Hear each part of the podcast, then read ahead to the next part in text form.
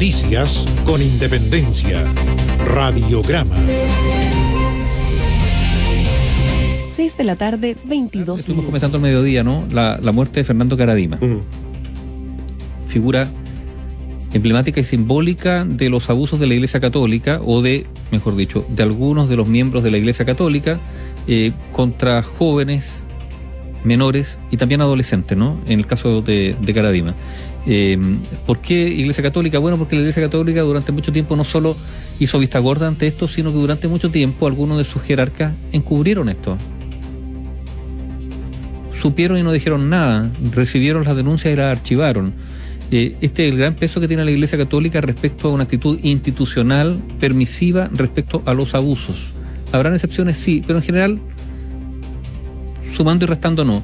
Eh, yo siempre. Hasta el día de su muerte recibió apoyo en todo caso. Hasta el día de su muerte recibió apoyo. Ayer a las 21.20 horas muere A Fernando ver, pero.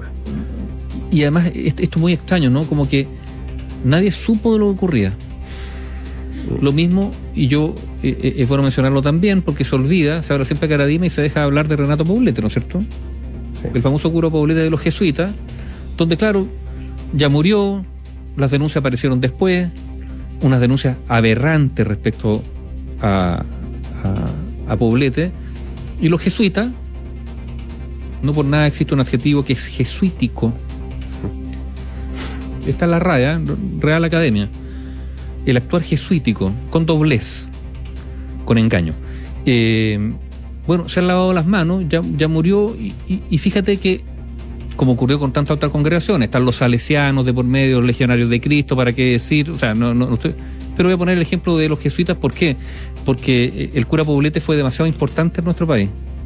Yo diría incluso más importante que Caradima en términos de relaciones, de relaciones No, públicas, La, de- la de elite, presencia, la elite La elite la completa, elite. claro. colegio, ¿ah? Tenía hasta un parque, pues el parque Renato Poblete.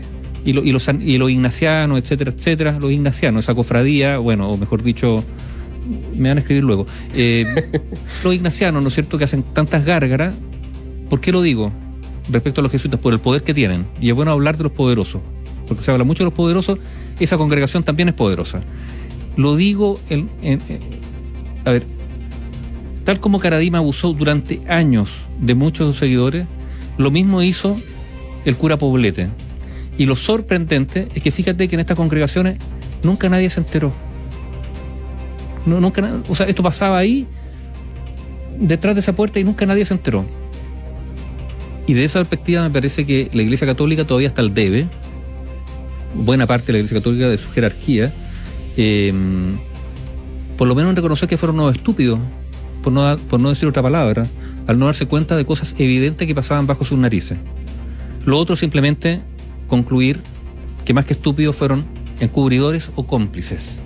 Y ese es el cargo que pesa sobre buena parte de la estructura de la Iglesia Católica. Es bueno recordarlo luego de la muerte de Fernando Caradima.